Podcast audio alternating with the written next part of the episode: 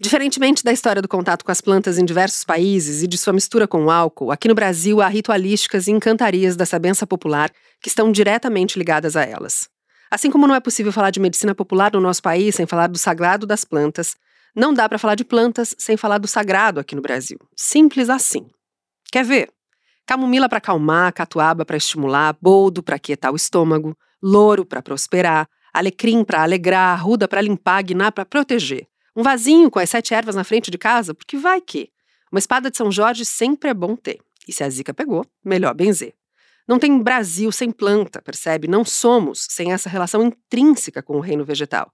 Seja ela cultural ou espiritual, não importa, ela nos define, nos caracteriza. E como vimos, os povos originários de Pindorama já sabiam disso muito antes da invasão portuguesa e tiveram seu conhecimento sobre nossa flora absorvido, quando não apropriado, pelos colonizadores mas a maioria de nós só começou a ouvir mais atentamente o que eles têm a dizer sobre essa relação há pouco tempo. É uma pena. Caso contrário, teríamos protegido muito mais nossas florestas e as defendido. Mas toda essa sabedoria, ou tecnologia, como eu gosto de chamar, está aí, ainda mais acessível e em pauta do que nunca. Cozi eu é, cozi orixá, diz a frase em Yorubá ligada ao rei das folhas Ossain no candomblé. Sem planta não tem orixá, é a tradução. O fato é que sem planta não tem nada. Que todas as vozes do planeta, Paulina, que agora se juntam para falar sobre esse assunto urgente e encantador, possam ressoar em ações práticas contra o desmatamento, contra retrocessos que andam a passos largos, a favor dos direitos dos povos originários e contra quem ainda não entendeu que sem planta não tem Brasil e não tem nem a gente.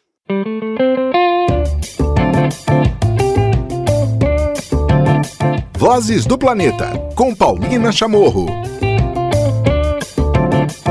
Muito bem, começando um episódio muito, muito, muito especial. Eu diria que a gente está aguardando por ele há uns dois anos, mais ou menos.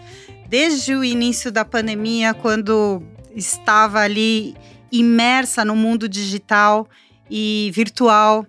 E de repente ela, a pesquisadora, bartender, jornalista Nelly Pereira, sai com uma série fantástica de conversar com as pessoas sobre as raízes das plantas e as raízes do Brasil.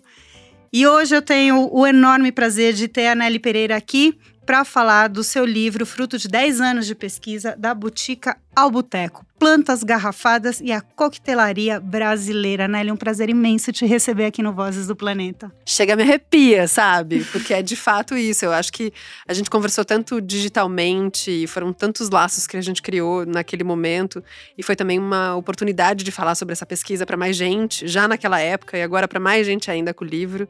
Então, estou super feliz de estar aqui. Muito obrigada pelo espaço e pelo carinho tão generoso seu, Paulino. Eu fiz essa introdução porque justamente eu queria pegar dos pontos.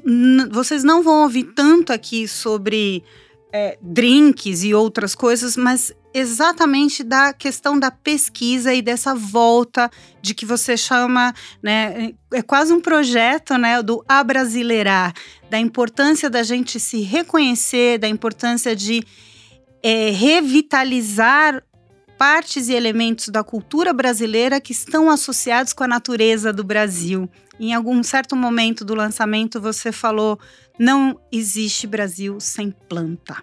Então, qual foi o ponto de é, virada para você, de você transformar todo esse seu interesse em uma pesquisa, que você também já né, tem, tem toda uma pesquisa aí é, pela cultura brasileira, mas em transformar numa pesquisa que seja sequencial para oferecer isso para a sociedade brasileira. É uma coisa curiosa, porque em momento nenhum eu achei que eu ia chegar nesse ponto de falar sobre plantas, sobre a natureza e de ter um discurso que era tão em sintonia, ainda que tão surdo da minha parte durante tanto tempo, é, sobre o que dizem os povos originários aqui do Brasil.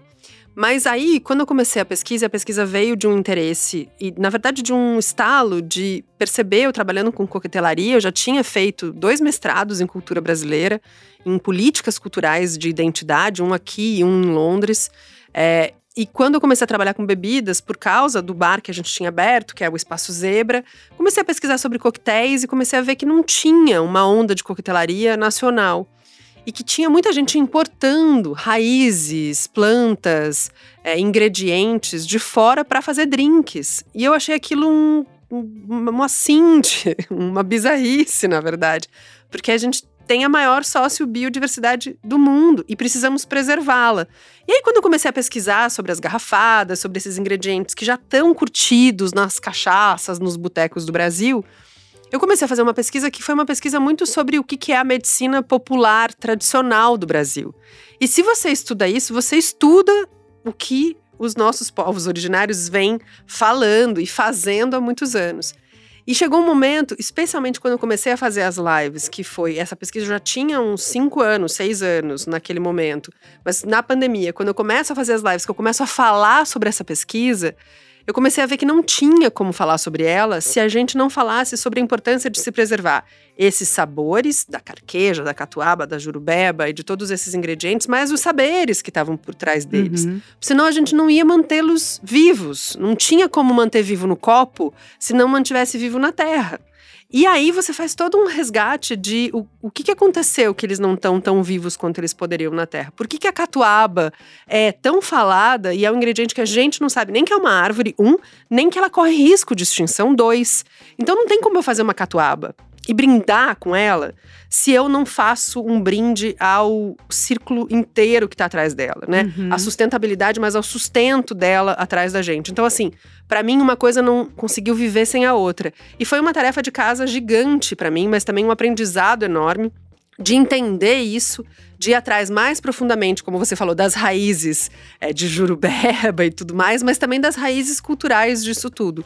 E sem planta não tem Brasil e não tem nem a gente, né, Paulina? Eu acho que o teu podcast, o teu trabalho, toda a tua pesquisa é, fala disso.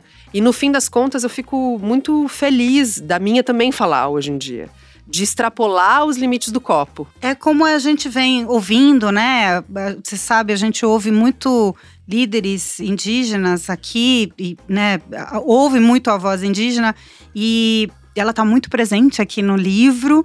E você falando dos nomes delas, está muito presente nos nomes, ou seja, é algo que parece que é, essa presença natural do Brasil através das ervas, né, e, e, ancestral também, porque a gente vem, né, de toda uma medicina, espiritualidade associada com plantas, é muito forte. Só que parece que ela não tinha um destaque, né? A gente não tem esse clique. Por que, que você acha que. E, e até o motivo né, do livro é, é um pouco isso, né? De levantar. Quando você fala brasileirar, é justamente para a gente ter orgulho, para a gente poder tirar um pouco dessa cegueira é, vegetal e natural que a gente tem associado com o nosso desenvolvimento, a nossa cultura, a nossa forma de ser, né, Nelly? É, é, é algo. Por que, que você acha que acontece isso? Eu, eu fui atrás um pouco disso, assim, quando eu é, comecei a pesquisar e comecei a identificar que todos os ingredientes que eu queria trabalhar estavam nas garrafadas e que as garrafadas eram uma técnica de se fazer, né, de se colocar plantas, ervas, cascas e raízes numa garrafa mas também era um jeito de usar, então era uma era forma e conteúdo, né? É, porque era um jeito de você usar essas mesmas plantas. E eu falei, tá, mas de onde que vieram as garrafadas, então? Elas são indígenas? Aí você vai atrás da pesquisa e você começa a ver é, um olhar que o, o Luiz Antônio Simas usa muito uma frase do Walter Benjamin que eu adoro e que eu acho que é o que eu fiz no livro e no processo, que é você vê a nossa história a contrapelo, né? Hum. Você fala, estamos alisando desse lado, ai, os jesuítas chegaram, foram super legais com os indígenas, daí veio Von Martius e os naturalistas, que legal. Aí você fala, deixa eu puxar aqui no contrapelo um tiquinho essa história, deixa eu duvidar dela um, um instantinho, ou me aprofundar nela mais cinco minutos.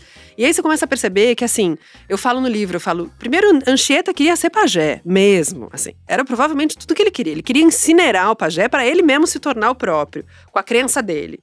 Aí você começa a ver que os naturalistas o que fizeram foram a vida inteira reforçar uma mente que a gente ainda reforça, que é da, que nós somos os bons selvagens e os maus selvagens. Aí você começa a ver que os jesuítas se aproximaram dos indígenas, é, absorveram todo ou quase todo o, o que eles sabiam sobre a nossa flora e sobre como usar a nossa flora e fizeram isso como se fosse um, uma coisa deles. E eu acho que vem desde aí, sabe, Paulina? Eu acho que vem desde a invasão portuguesa, da gente não fazer a nossa história contrapelo, da gente engolir goela abaixo esses goles históricos todos e não parar para olhar o que, que, realmente pode ter sido feito de uma forma que a gente não percebeu ou que a gente não foi ensinado. Então eu acho que o que a gente chama de síndrome de vira-lata, que eu odeio essa expressão, porque eu acho que é muito mais grave do que isso, é um Sim. olhar colonizado, eurocêntrico, é, que não respeita as nossas raízes, que não olha para elas. Eu acho muito mais grave do que uma, um síndrome de vira-lata. Eu acho que a gente tem isso justamente porque a gente não fez essa tarefa de casa, de olhar a história a contrapelo e de tentar identificar com curiosidade, generosidade, empatia e, e vontade, amor é, para essa outra história e para tantas outras histórias do Brasil. Eu estava trazendo, eu estava fazendo memória com uma outra entrevista que a gente teve aqui com o Ricardo Cardim, que é botânico e trabalho e maravilhoso. Um trabalho também de pesquisa muito grande, de muitos anos. E, e, a gente falando também dessa cegueira e ele trazia um pouco disso, né, de que e aí pode ser até uma conversa entre a sua e a entrevista dele, porque ele falava justamente disso, né? De que a gente tem uma cegueira que a gente não aprende e a consequência que a gente hoje tem à nossa volta 90% de espécies estrangeiras, sem a gente valorizar a beleza estética, a beleza medicinal, a beleza alimentar das plantas brasileiras né? Então conversa um pouco disso e você foi um pouquinho mais para trás, que isso vem a gente realmente não aprende, a gente não sabe o que aconteceu, como era o Brasil de 1500 para trás, uh -uh. quantos povos, qual é a raiz tupi, qual que é, e aí é difícil da gente se reconhecer. Acho que talvez a mesma coisa possa acontecer, é, e você traz muito bonito no livro, é, trazendo as ervas com a espiritualidade, com a religiosidade. Né? Fala um pouco disso, né? De, de, de que parte da sua pesquisa, como é que você fez essa parte da pesquisa? É muito curioso, porque tem uma parte do livro que eu falo é, não, não tem uma coisa sem a outra no Brasil. Não dá para falar de planta sem falar do sagrado. Seja esse sagrado mais profano quanto é, uma folhinha de louro na carteira para prosperar, quanto uma espada de São Jorge na frente de casa para tirar zica, um banho de arruda, enfim quanto você ter no candomblé, por exemplo, ou na própria Umbanda, é, plantas que são entidades, que têm poderes de fato e entidades ligadas a elas. É, então você tem essa mescla no Brasil. E aí eu, no, no, livro eu coloco, tem uma música que é do Ney Lopes, ele é citado mais de uma vez no livro também, que é tudo que é do mato tem mandinga, tem mironga, seja folha, seja raiz. Às vezes cura, às vezes mata, é o que vovó sempre me diz.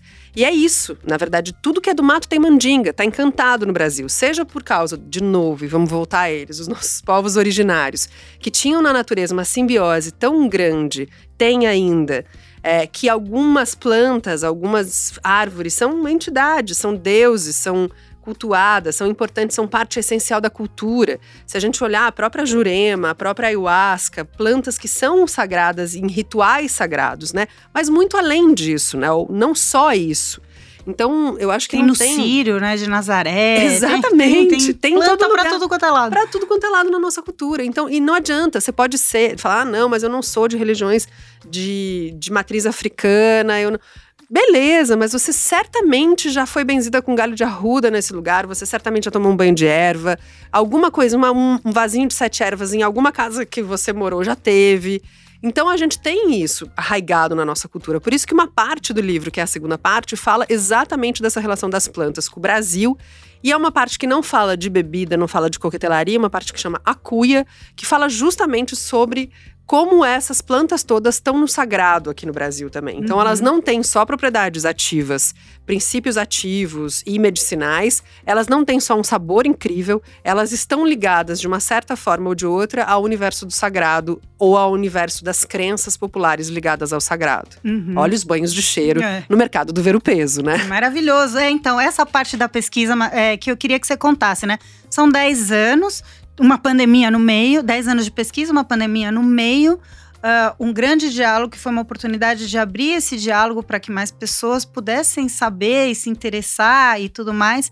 Mas na parte em campo, eu lembro que você esteve na Mata Atlântica, você esteve, foi para o Cerrado também, você foi para a Amazônia.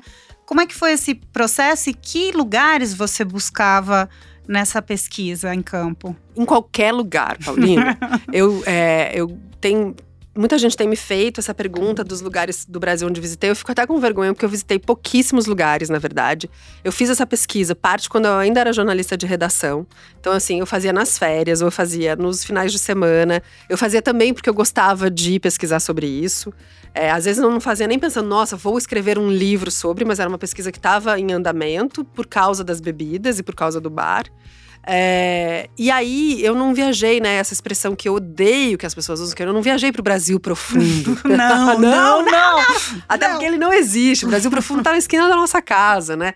É, eu viajei para poucos lugares, mas eu fui realmente, eu fui para a Amazônia, é, eu fui para a Mata Atlântica mais de uma vez, porque é a região onde a gente está. Eu fui para o Cerrado, o livro abre com uma frase do Guimarães Rosa sobre o Buriti. É, eu faltou muitos lugares, faltaram de fato muitos lugares. Fui é, para o sul do Brasil, para vários lugares. Então, assim, o que rolava de ir, eu ia. Mas eu acho que tão importante quanto essas viagens que eu fiz, e eu fui para uma aldeia indígena tupi no litoral de São Paulo, não, não, precisou ir para, sabe, interior da, da, do seu lá, Rebimboca da Parafuseta. Não. Uhum. Fui ali para Peruíbe, tem 100 aldeias de, de, de matriz tupi ali fazer uma imersão em fitoterapia indígena. Então, assim, não Uau. fui tão longe. É, e eu digo que o que é mais interessante dessa pesquisa é você perceber que onde você vai no Brasil, você ainda esbarra em Brasil. Você ainda esbarra nessas plantas, você ainda esbarra nesses conhecimentos, em qualquer feira livre, mercado, botequim da esquina que você vá, ainda você vai encontrar um tiozinho ou uma tiazinha que vai fazer cachaça infusionada em arruda, em catuaba, em sassafrás. E cadê a nossa curiosidade de saber que gosto que tem isso? Ou de onde vem isso? Né? Então eu acho que o, é, a pesquisa, mais do que incentivar e falar, não, não precisa realmente, olha que bom, tomara que eu consiga e tenha dinheiro, e tenha incentivo, e tenha convites para viajar pelo Brasil. Tem muitos lugares que eu quero visitar ainda. O Cariri inteiro eu quero Nossa, ir, entendeu? Você vai morrer Nossa, no Cariri. É, tantos lugares, mas é, eu quero muito fazer, me convidem. Mas é, eu acho que você consegue fazer essa pesquisa de onde você estiver com esse olhar mais atento, sabendo reconhecer. A coisa mais linda das respostas que eu tô tendo do livro é: Nossa, Nelly, eu andei na rua e achei uma jurubeba. É essa daqui mesmo? O pessoal me mandou no Instagram. E eu falo: Nossa, que maravilhoso. O pessoal não sabia reconhecer uma jurubeba. Eu tinha uma jurubeba na esquina de casa e agora ela vai ser aproveitada, não vai deixar cortar se alguém quiser cortá-la. Quer dizer, ao reconhecer, a gente passa a defender. Exato. E não tem como, né? Então acho que essa que é a beleza toda. É uma, não gosto de falar de bandeira, mas é uma frente que você leva tão importante, tão bonita. A gente, em outra conversa que a gente teve aqui no podcast com Estevam Chavata, que criou maravilhoso um pé de quê? Sim. Eu digo que o meu é um pé de quê etílico. Ele vai adorar. É, foi um papo ótimo que nesse que a gente estava tendo. E aí a gente, em determinado momento, ele me lançou o desafio que a gente estava falando da Mata Atlântica, especificamente naquele episódio, e de como a gente não se reconhece, né? Na Mata Atlântica, né? Você acabou de falar, a gente está neste momento falando em São Paulo, uma região de Mata Atlântica, e de como isso é, é, tão brutal, de que, por exemplo, a gente não consegue nem numerar. Você é covardia, não vou fazer, mas enfim, você que está em casa, vou fazer de novo esse desafio enquanto a gente está conversando. Se você pensar 10 frutas da Mata Atlântica que você conheça. Não tem. Não. Você não consegue lembrar. Talvez as pessoas vão lembrar de Cambuci, talvez. me chama. Mas assim, tipo, nunca vi nem comi, eu só ouço falar. Só. né? Como diria o Zeca Pagodinho. Tá aí o Instituto Auá, Sítio do Belo, Rota do Cambuci, tantos lugares que fazem esse resgate de frutas nativas, né? Da Mata Atlântica. Quando eu faço no bar, as pessoas me perguntam: nossa, mas araçá é muito difícil de encontrar. Daí eu falo: é muito difícil, precisa ligar lá no Instituto Auá e aí eles te mandarem um pacote na sua casa. É difícil. O difícil é encontrar lá onde só tem pera, maçã, uva, salada mista, sabe? Que eu falo que é no mercado, em todo mercado que a gente vai. A pergunta era né, nesse sentido, né? Da importância, e aí agora trazer para a questão do gosto, né? Porque a gente falou da espiritualidade, falou da sua pesquisa na questão cultural, mas como transformar isso no prazer do sabor, né? E aí trazer toda essa brasilidade e toda essa importância, que aí eu acho que, que é importante falar do trabalho, que é uma outra frente extremamente inédita e importante que você traz uma proposta de uma coquetelaria brasileira. Uhum. E, e eu queria que você contasse um pouco disso, dessa transição de como, através do sabor, a gente pode também se reconhecer e ter orgulho do Brasil biodiverso, bonito, multicultural. Saborosíssimo. Saboroso. É, é uma coisa curiosa, Paulina, porque quando eu, eu vinha estudando sobre o Brasil, né? E aí quando eu me deparei com as bebidas, eu falei, nossa, agora eu tenho uma forma de falar de Brasil através da qual as pessoas podem experimentar e fazer uso porque uma coisa é a gente fala, ah, olha a identidade do Brasil, é importante salvar as plantas, as raízes. Blá. Outra coisa é falar, experimenta esse araçá. Isso. Olha que frutinha mais incrível.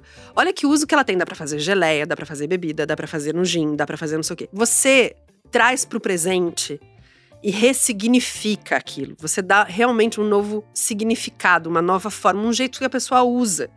E aí eu falei, nossa, mas será que eu vou falar de bebida? Eu sou super ativista do consumo responsável e tal eu falei, nossa, mas é uma forma das pessoas de fato empregarem aquilo em alguma coisa. De uma forma lúdica, divertida. Ela pode ser bebida alcoólica, ela pode não ser. As técnicas que eu trago no livro tem shrub, tem conserva, tem infusão, maceração, decocção, tem todas elas. Então, tem uma parte do livro que é bastante técnica nesse sentido. Você vai poder usar essas plantas, cascas, ervas, frutas, raízes de inúmeras formas. O importante é que a gente use, né? porque senão a gente de fato faz as coisas definharem, a gente não reconhece, a gente não sabe o gosto. E aí é maravilhoso, porque quando eu comecei a fazer a pesquisa, começou pelo sabor, né? Uhum. E aí vem todos os saberes atrás disso, né? Então, assim, que gosto tem carqueja? Você saberia me dizer? Eu não vou falar amargo porque eu já vi que você falou que todo mundo fala que é amargo, mas é, é, é amargo. É meio amargo. É amargo. Aí você fala, beleza, que diferença que tem o amargor da carqueja do amargor do mastruz, do amargor é, da jurubeba, de novo ela, do milome. E aí eu fui atrás dessas nuances de sabor, né? E aí a gente percebe que tem uma riqueza de, de sabor, de papilas, que a gente pode aguçar para degustar Brasil, para se lambuzar de Brasil, como fala o Max Jacques, para a gente, de fato, é, sentir esse gosto e não esquecer nunca mais. Então, foi uma forma que eu acho que eu encontrei de da gente brindar pelo e com Brasil, Ai, sabe? Eu acho que essa é a ideia. E é tão incrível, né, que tenham se mantido e essa conexão é feita também sonora, né? Porque a gente tem a maioria das ervas são, são. com nome original. Ipecacuanha, é, jurubeba, é, são muitas, né? Você tem várias, assim. Catuaba. Catuaba. Tantos outros, assim. O próprio mastruz, que é mastruz, mentruço. Tem vários jeitos de, de falar. Então, é, a raiz está ali. Mas é uma coisa, quando você usou a palavra brutal, da gente não se conhecer. Quando eu fui fazer essa imersão em fitoterapia indígena, um dos. Do, é uma passagem que eu conto no livro, o Pitotó, que era um dos, dos caciques, ele levou a gente pela mata, e daí a gente entrou na mata e ele falou: Sabe onde que você tá pisando? E aí foi estranho, porque a gente tava lá, um bando de gente que não sabia onde estava entrando. Foi esquisito, eu me senti mal, eu me senti. E aí, tá pisando na carqueja. Aí você fala, nossa, nunca mais você vai esquecer o jeito que a carqueja é, né? E aí, quando ele passa, ele aperta uma tecla SAP, né? Olha, ali tá a aroeira, ali tá não sei o quê, ali tá. E aí você fala, gente, é um elo perdido entre nós e eu não gosto nem de falar entre nós e eles, porque todos somos nós, né? Mas assim, entre é, esse conhecimento todo, essa tecnologia toda, é brutal. É brutal o quão analfabetos nós somos, assim. E eu espero que as pessoas se liguem disso a tempo, porque estão aí os nossos povos originários ficando com a garganta seca, seca, de tanto repetir isso. E é o que eles se referem quando eles falam somos natureza. Quando eles falam somos natureza, é, eles estão se referindo a justamente isso, né? A gente se entender uma parte integrante daquilo. E uma parte integrante que se preze, sabe o que, que ela está fazendo ali, né? Exato. Qual é o seu papel nesse rolê. E a gente não está sabendo. E, e, e, eu acho que é uma forma muito bonita. É, como você está trazendo, porque você desperta o interesse, é aquilo que você falou, né? Tem gente que já está começando a tirar essa, essa cegueira uhum. e a buscar em sua volta é, coisas que sejam originárias e para fazer drink ou para realmente a felicidade momentânea de da descoberta, né? Hoje a gente aqui no Vozes do Planeta está falando do livro da Botica ao Boteco, acabou de ser lançado pela companhia de mesa Nelly Pereira, pesquisadora, jornalista, mixologista, uma grande, grande figura muito importante. Olha, acho que você e Tereza Cristina me salvaram nessa pandemia, porque as suas lives e de conversas e e histórias eram muito incríveis. Eu queria. É, tem então, tem receitas, Uhum. né? Ah, Você dá dicas de como é, fazer as essências? É muito difícil fazer as, as, as essências de ervas, né? Eli? Não. É basicamente curtir o que você quiser em pinga, gin, vodka e brincar com isso. Assim. Então, tem 46 receitas no livro. Tem receitas de coquetéis clássicos que fizeram o cruzo da botica ao boteco. Então, assim, o gin tônica, que começou como remédio, vários elixires que começaram medicinais, é, vários amaros digestivos. Vou lá atrás mesmo na história para ver quando que se começou a infusionar é, ou a trabalhar com álcool e planta. Então, desde Paracelso, tá aí. Tem muita gente que tá no livro. Mas é, eu falo também daí desses ingredientes medicinais aqui no Brasil, né? Que fizeram o mesmo cruzo. Então tem receita de drinks clássicos e receitas autorais minhas que eu fiz a partir da minha pesquisa para dar um, um pontapé inicial para as pessoas que forem fazer. E tem o jeito de você trabalhar catuaba, quais foram as minhas tentativas e erros, quais foram as minhas tentativas e erros com butiá, por exemplo, que é um, um fruto da Mata Atlântica, né? Um coquinho da Mata Atlântica é, com várias das, das, das pesquisas. Eu, eu separei oito ingredientes que acho que são mais é, fáceis de encontrar no Brasil inteiro. Então, cipó mil homens, é, mentruço, né, mastruz, erva de Santa Maria. Enfim, tá ali pra dizer, ó, pega tanto, coloca em vodka, álcool, em quais alcoóis que eu testei que ficou melhor, mas eu acho que mais do que isso, tem no começo do livro, tem que é uma garrafada para abrir os trabalhos e a leitura, que eu falo, não tem, é meio que nem a vida. Tem receita, mas não tem, sabe? Vai ter que ir, vai ter que fazer os seus próprias tentativas e erros, e o livro mostra um caminho. Mas é um de tantos. Eu acho que o mais interessante é que você tenha uma ferramenta inicial para começar os trabalhos, sabe?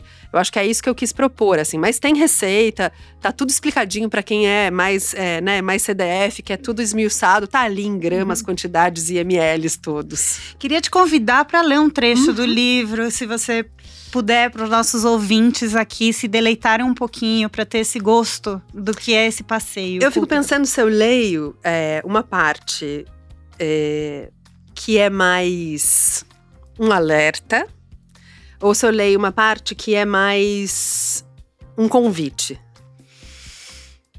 O que você sentia aí? É, eu vou ler a parte que é um convite, porque eu acho que os alertas vêm sendo feitos, né? Vamos, vamos Sim. um pouquinho do que a Aqui gente. A gente tá enche- enchendo de toque aqui nesse, nesse podcast. uma parte do que a gente falou, vamos lá. Diferentemente da história do contato com as plantas em diversos países e de sua mistura com o álcool, aqui no Brasil há ritualísticas e encantarias da sabença popular que estão diretamente ligadas a elas. Assim como não é possível falar de medicina popular no nosso país sem falar do sagrado das plantas, não dá para falar de plantas sem falar do sagrado aqui no Brasil. Simples assim. Quer ver? Camomila para acalmar, catuaba para estimular, boldo para quietar o estômago, louro para prosperar, alecrim para alegrar, arruda para limpar, guiná para proteger. Um vasinho com as sete ervas na frente de casa, porque vai que. Uma espada de São Jorge sempre é bom ter. E se a zica pegou, melhor benzer. Não tem Brasil sem planta, percebe? Não somos sem essa relação intrínseca com o reino vegetal. Seja ela cultural ou espiritual, não importa, ela nos define, nos caracteriza. E como vimos, os povos originários de Pindorama já sabiam disso muito antes da invasão portuguesa e tiveram seu conhecimento sobre nossa flora absorvido, quando não apropriado, pelos colonizadores. Mas a maioria de nós só começou a ouvir mais atentamente o que eles têm a dizer sobre essa relação há pouco tempo. É uma pena. Caso contrário, teríamos protegido muito mais nossas florestas e as defendido. Mas toda essa sabedoria, ou tecnologia, como eu gosto de chamar, tá aí, ainda mais acessível e em pauta do que nunca. Cozi eu é, cozi orixá, diz a frase em Yorubá ligada ao rei das folhas Ossain no candomblé. Sem planta não tem orixá, é a tradução. O fato é que sem planta não tem nada. Que todas as vozes do planeta, Paulina, que agora se juntam para falar sobre esse assunto urgente e encantador, possam ressoar em ações práticas contra o desmatamento, contra retrocessos que andam a passos largos, a favor dos direitos dos povos originários e contra quem ainda não entendeu que sem planta não tem Brasil e não tem nem a gente. É isso. Muito lindo. É. Para finalizar, é, a importância, é, como você tem sentido pelas respostas que você tem tido, é, de ter aberto essa porta de provocação num momento tão doloroso que a gente estava vivendo, que foi a pandemia, mas de fazer esse caminho de volta através da cultura e da valorização e do bonito que é o Brasil. Olha, Paulina, foi um momento e andam momentos difíceis de falar bem do Brasil, né? Todo mundo me pergunta: como é que você consegue? Tem aí uma violência. A violência está explícita no livro. É, os amargores, as amarguras da nossa história. O Brasil sempre foi esse lugar de discrepâncias, de violências. Né? Olha o que aconteceu com os nossos povos originários, com os negros que vieram para cá escravizados e com todo mundo mais que veio e chegou e já estava aqui.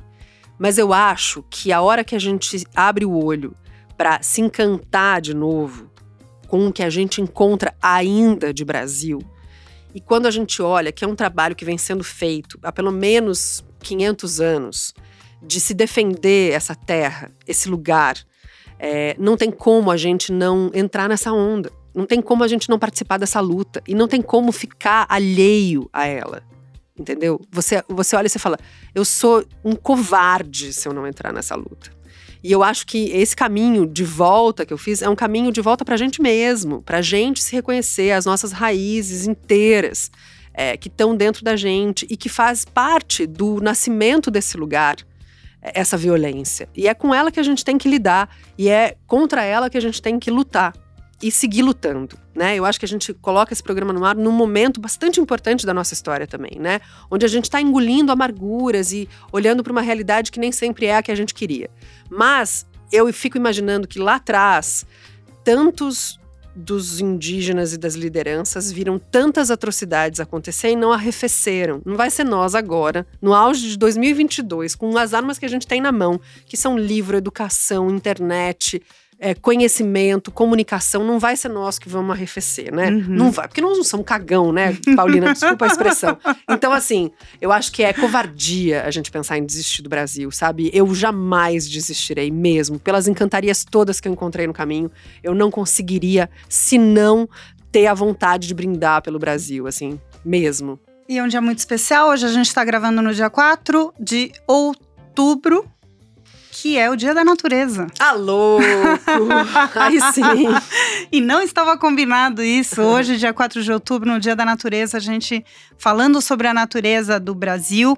Muito bem colocado nesse momento especial que a gente está vivendo, trazer essa conexão. Bom, eu, como uma, uma chilena residente no Brasil há muito tempo, é, eu amo poder sentir essa maravilha e essa beleza através das suas palavras, das pesquisas e dos sabores que você nos apresenta. Então, queria te agradecer hoje, foi um enorme prazer ouvir um pouco do, da Boutique ao Boteco. É, vou falar de novo tudo, porque para vocês podem procurar estar nas melhores lojas e livrarias do, do ramo, da Boutique ao Boteco, Plantas Garrafadas e a Coquetelaria Brasileira da Nelly Pereira, caprichosamente escrito por Nelly Pereira e saiu pela Companhia de Mesa, um livro lindo que tem essa capa incrível. Para quem não, não, não tem acesso ainda, vou descrever. Ela lembra uma cacha uma garrafa de cachaça, um né? Rótulo de cachaça. Um rótulo de cachaça. É, foi feita pelo Estúdio Arado, que faz uma pesquisa intensa sobre tipografia, sobre o universo rural brasileiro. Então, procurem saber do Estúdio Arado, é um trabalho lindo que eles fazem sobre o Brasil também. Tive uma honra de ter eles fazendo as ilustrações do livro e é inspirada de fato numa, numa garrafada e num rótulo de cachaça. É bastante propício, eu diria. Hoje, então, recebemos no Vozes do Planeta a jornalista, pesquisadora, mixologista e agora escritora, autora de livros caprichosamente escritos, Nelly Pereira. Obrigada. obrigada, obrigada a todos que nos acompanharam. E o Brinde de Brasil é obrigatório com a leitura, então espero que vocês possam brindar também. E este delicioso episódio teve a produção do André Cazé, captação de áudio do Vitor Presoto. Edição e montagem do Carlos Valério. Apoio da Compasso Colab e apresentação minha, Paulina Chamorro. A gente volta a se falar no próximo. Até lá. Tchau. Vozes do Planeta, com Paulina Chamorro.